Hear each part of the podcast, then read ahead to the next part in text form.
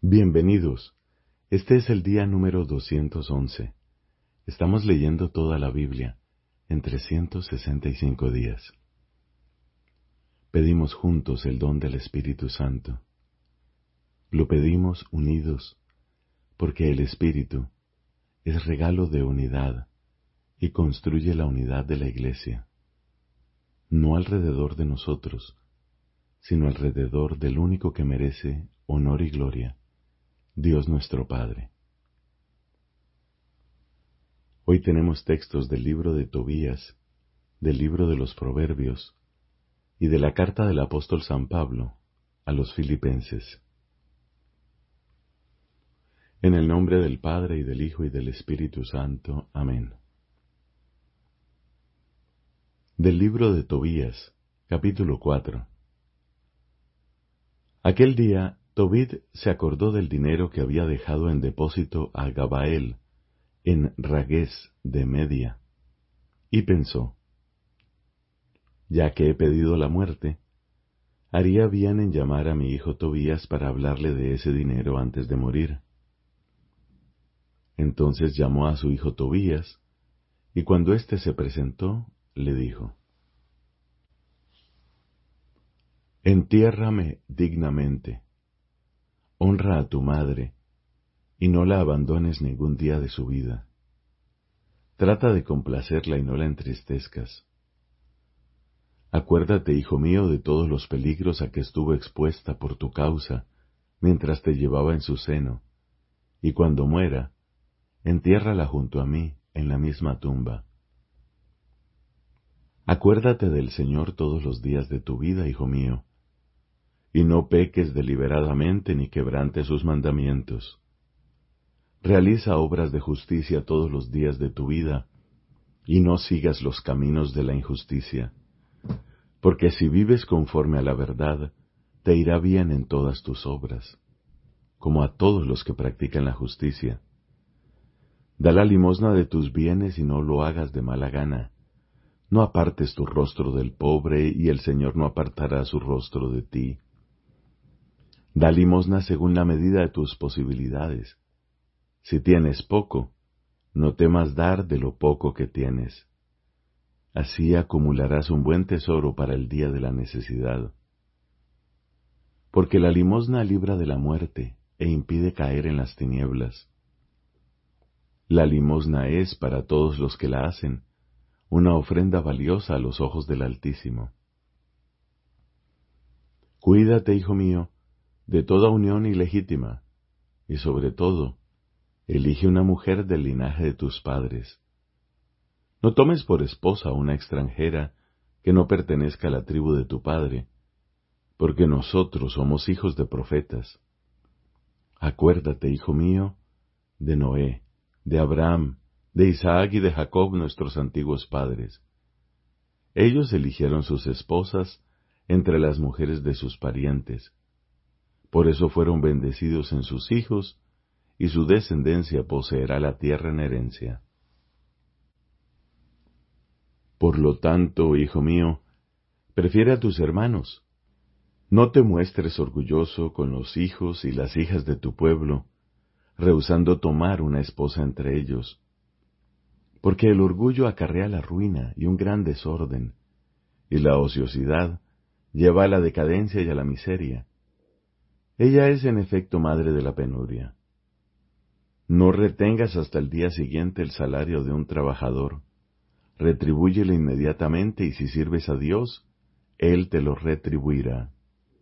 Hijo mío, vigila todas tus acciones y muéstrate siempre educado. No hagas a nadie lo que no te agrada a ti. No bebas hasta embriagarte, y que la embriaguez no te acompañe en el camino. Comparte tu pan con los que tienen hambre, y tus vestidos con los que están desnudos. Da limosna de todo lo que te sobra y no lo hagas de mala gana. Ofrece tu pan sobre la tumba de los justos, pero no lo des a los pecadores. Pide consejo a las personas sensatas y no desprecies un buen consejo. En cualquier circunstancia, bendice al Señor tu Dios. Pídele que dirija tus pasos y que todos tus caminos y todos tus proyectos lleguen a feliz término. Porque ningún pueblo posee la sabiduría, sino que es el Señor el que da todos los bienes. Él humilla a quien quiere hasta lo más profundo del abismo. Hijo mío, acuérdate de estos preceptos y que nunca se borren de tu corazón. Y ahora quiero hacerte saber que yo dejé en depósito a Gabael, hijo de Gabrí, en Ragués de Media, diez talentos de plata. No te preocupes de que nos hayamos empobrecido.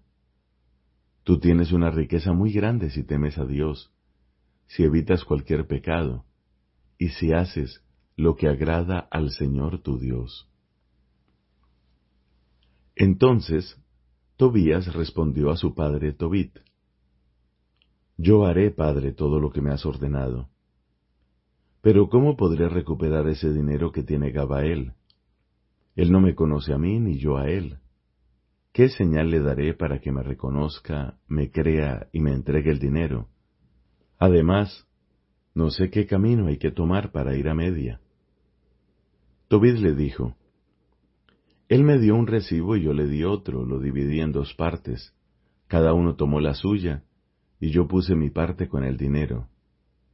Ya hace veinte años que deposité esa suma. Ahora, hijo mío, busca una persona de confianza para que te acompañe. Le pagaremos un sueldo hasta que vuelvas. Ve entonces a recuperar ese dinero. Tobías salió a buscar un buen guía que conociera el camino para ir con él a media. Afuera encontró al ángel Rafael, que estaba de pie frente a él, y sin sospechar que era un ángel de Dios le preguntó, ¿De dónde eres, amigo? El ángel le respondió, Soy uno de tus hermanos israelitas y he venido a buscar trabajo aquí. Tobías le dijo, ¿Conoces el camino para ir a Media? Por supuesto, le respondió el ángel. He estado allí muchas veces y conozco todos los caminos de memoria. He ido frecuentemente a Media y me he alojado en casa de Gabael, uno de nuestros hermanos, que vive en Ragués de Media. Hay dos días de camino desde Ecbátana hasta Ragués, porque Ragués está situada en la montaña y Ecbátana en medio de la llanura. Tobías le dijo, Espérame, amigo, mientras voy a avisar a mi padre, porque necesito que vengas conmigo, yo te pagaré tu sueldo. El ángel le respondió, Te espero aquí, pero no tardes. Tobías entró a avisar a su padre que había encontrado a uno de sus hermanos israelitas. Y Tobías le dijo, Preséntamelo, para que yo sepa a qué familia y a qué tribu pertenece. Quiero saber si se puede confiar en él para que te acompañe. Tobías salió a llamarlo y le dijo, Amigo, mi padre te llama. El ángel entró en la casa, Tobías lo saludó primero y aquel le respondió, Mis parabienes, hermano.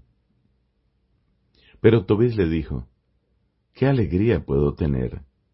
Estoy ciego, no veo más la luz del sol, y me encuentro sumergido en la oscuridad, como los muertos que ya no contemplan la luz. Estoy enterrado en vida, Oigo la voz de los hombres, pero no los veo. El ángel le dijo, Ánimo, Dios te curará pronto. Tobías añadió, Mi hijo Tobías desea ir a Media. ¿Podrías tú acompañarlo como guía? Yo te pagaré un sueldo, hermano. El ángel le respondió, Estoy dispuesto a acompañarlo. Conozco todos los caminos He ido varias veces a Media, he atravesado todas sus llanuras y conozco muy bien los senderos de sus montañas. Tobit le preguntó, ¿Quieres decirme, hermano, de qué familia y de qué tribu eres? ¿Qué importa mi tribu? le dijo el ángel. Tobit insistió, Quiero saber con seguridad de quién eres hijo y cómo te llamas. El ángel le respondió, yo soy Azarías, hijo de Ananías el Grande, uno de tus hermanos. Tobit le dijo, Bienvenido, hermano, y salud. No tomes a mal que haya querido conocer la verdad acerca de tu familia. Por lo visto, eres un hermano de respetable y noble origen. Conozco a Ananías y a Natán, los dos hijos de Semeías el Grande. Ellos me acompañaban a Jerusalén, allí adoraban junto conmigo, y nunca se apartaron del buen camino.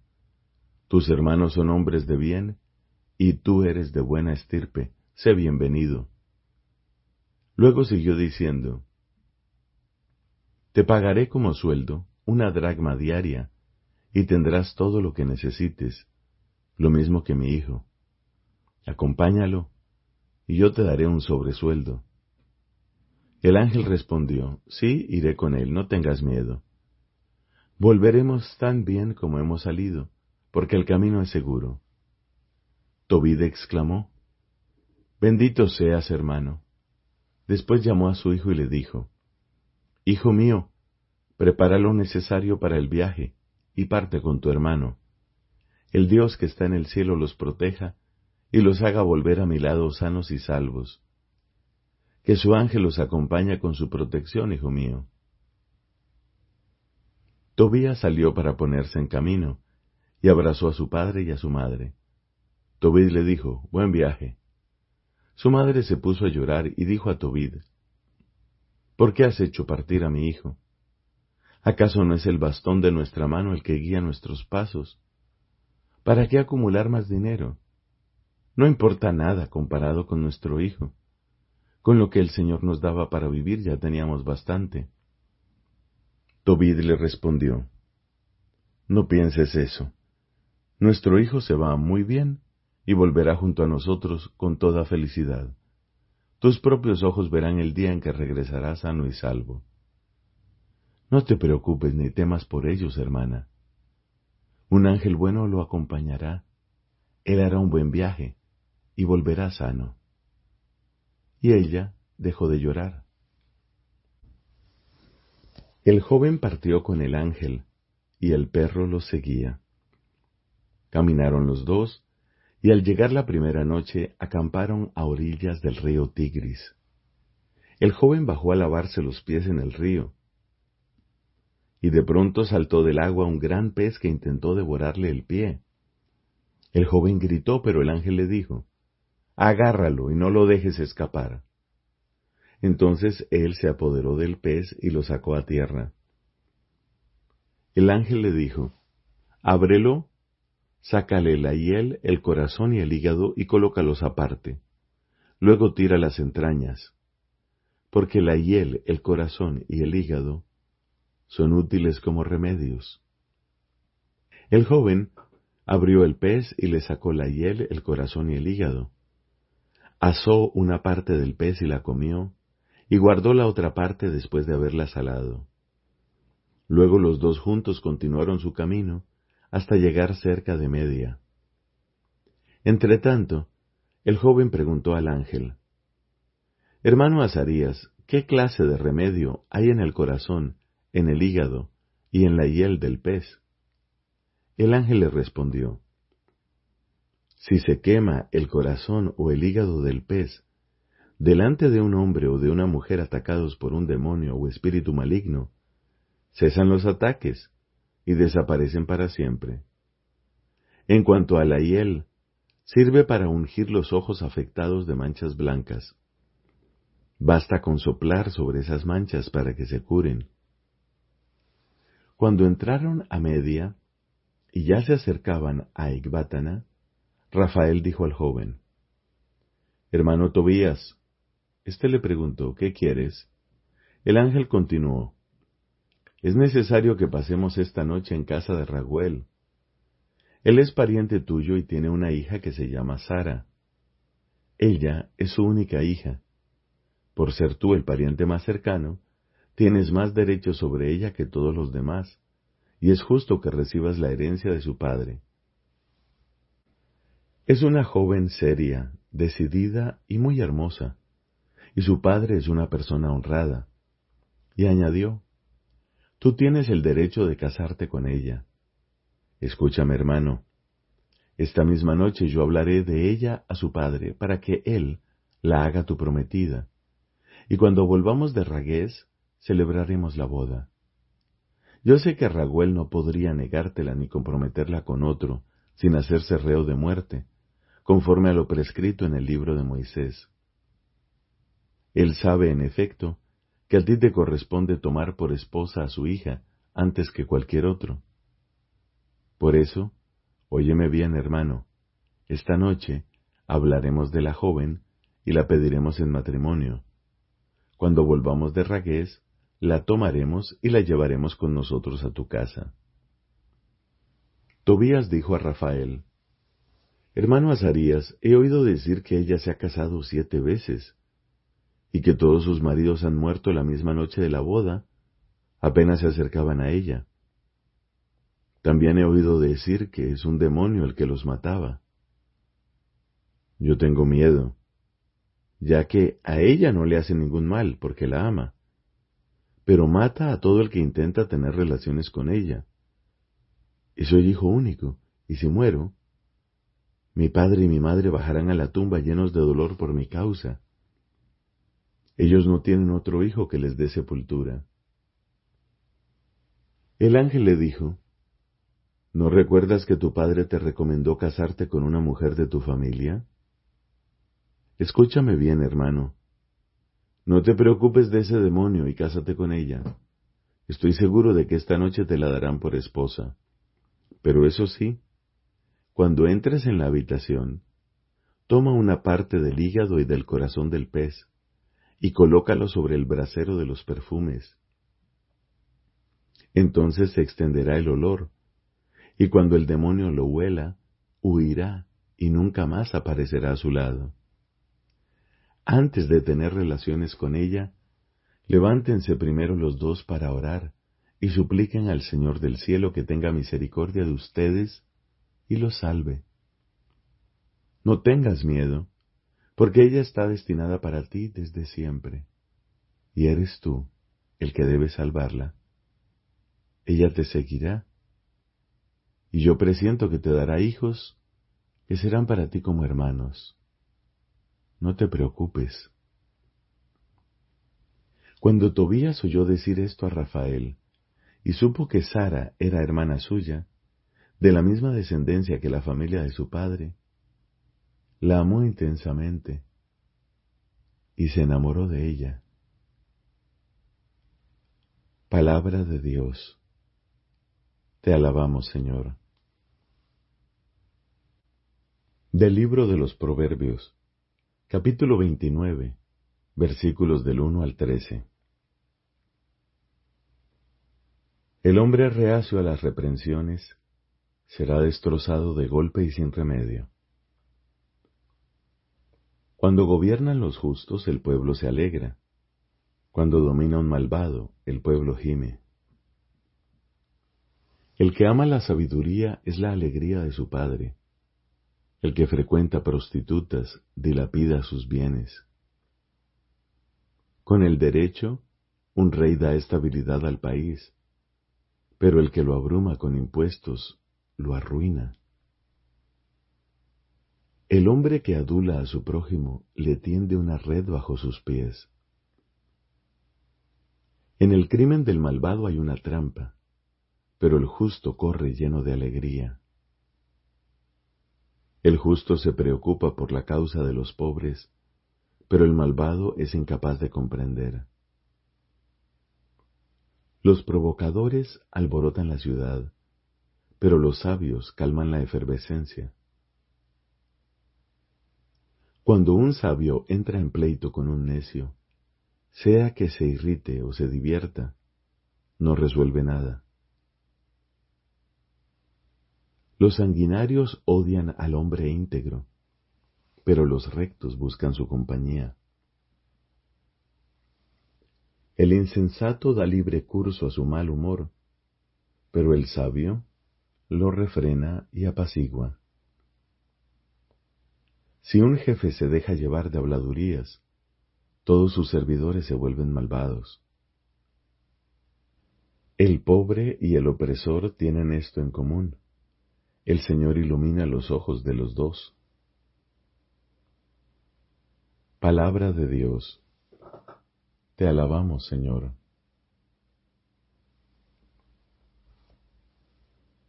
De la carta a los Filipenses, capítulo 3.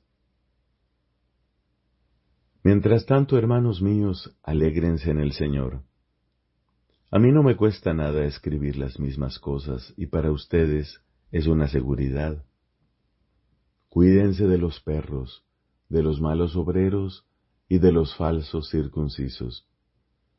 Porque los verdaderos circuncisos somos nosotros, los que ofrecemos un culto inspirado en el Espíritu de Dios y nos gloriamos en Cristo Jesús, en lugar de poner nuestra confianza en la carne, aunque yo también tengo motivos para poner mi confianza en ella. Si alguien cree que puede confiar en la carne, yo puedo hacerlo con mayor razón. Circuncidado al octavo día, de la raza de Israel y de la tribu de Benjamín, hebreo, hijo de hebreos, en cuanto a la ley un fariseo, por el ardor de mi celo, perseguidor de la iglesia, y en lo que se refiere a la justicia que procede de la ley, de una conducta irreprochable. Pero todo lo que hasta ahora consideraba una ganancia, lo tengo por pérdida a causa de Cristo. Más aún, todo me parece una desventaja comparado con el inapreciable conocimiento de Cristo Jesús mi Señor. Por Él he sacrificado todas las cosas, a las que considero como desperdicio, con tal de ganar a Cristo y estar unido a Él, no con mi propia justicia, la que procede de la ley, sino con aquella que nace de la fe en Cristo, la que viene de Dios y se funda en la fe.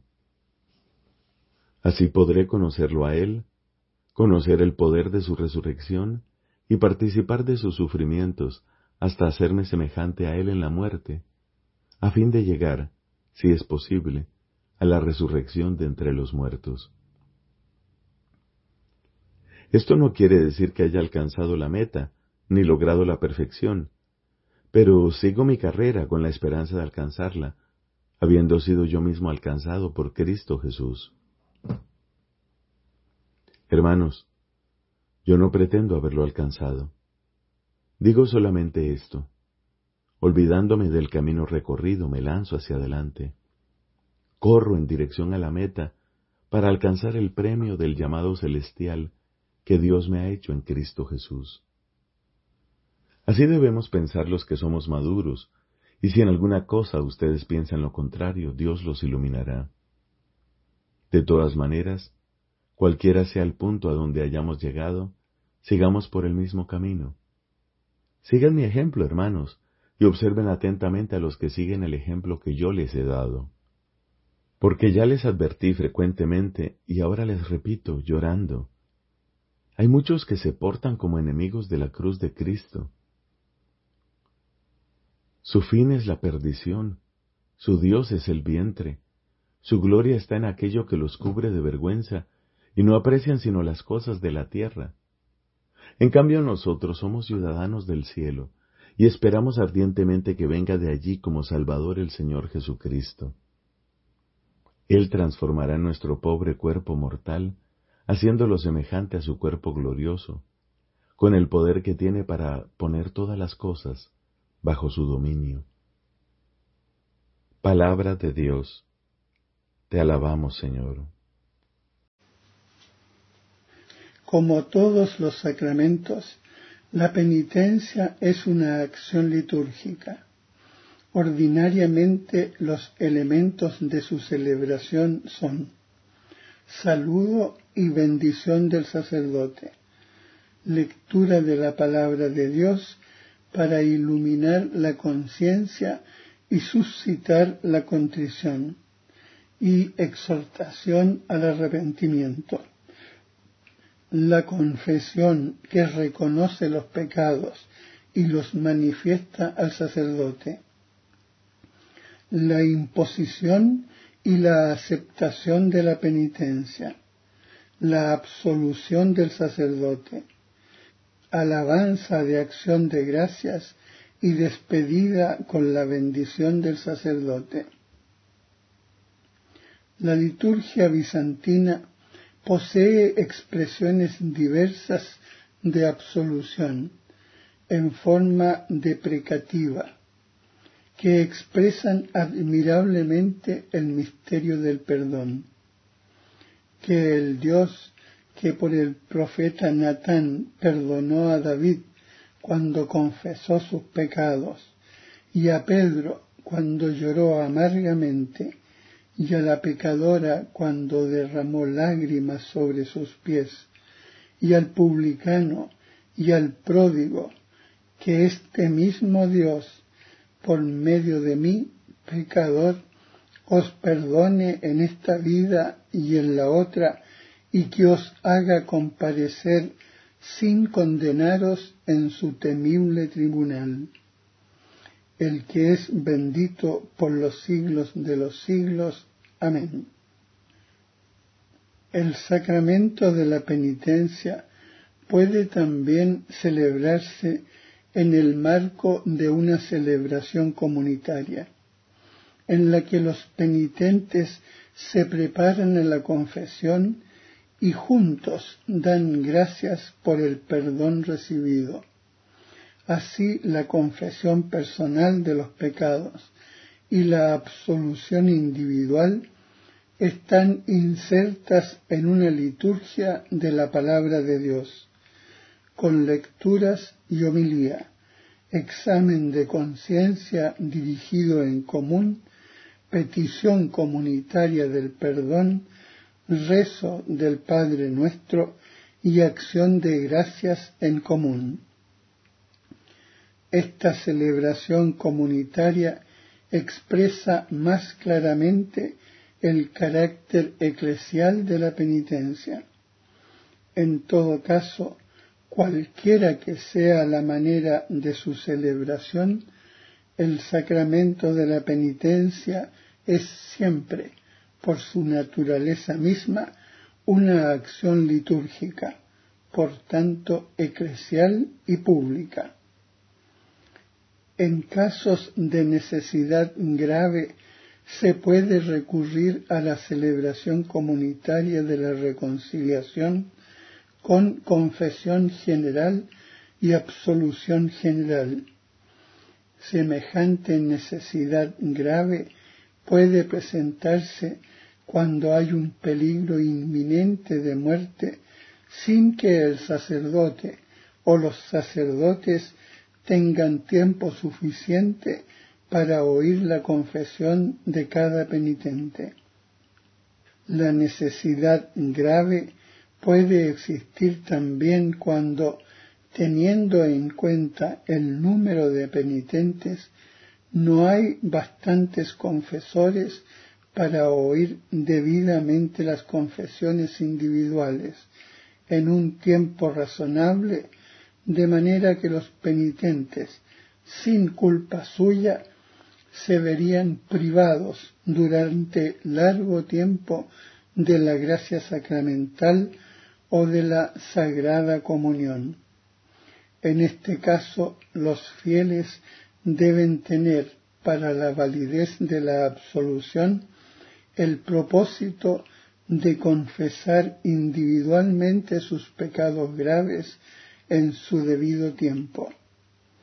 Al obispo diocesano corresponde juzgar si existen las condiciones requeridas para la absolución general. Una gran concurrencia de fieles con ocasión de grandes fiestas o de peregrinaciones no constituyen por su naturaleza ocasión de la referida necesidad grave.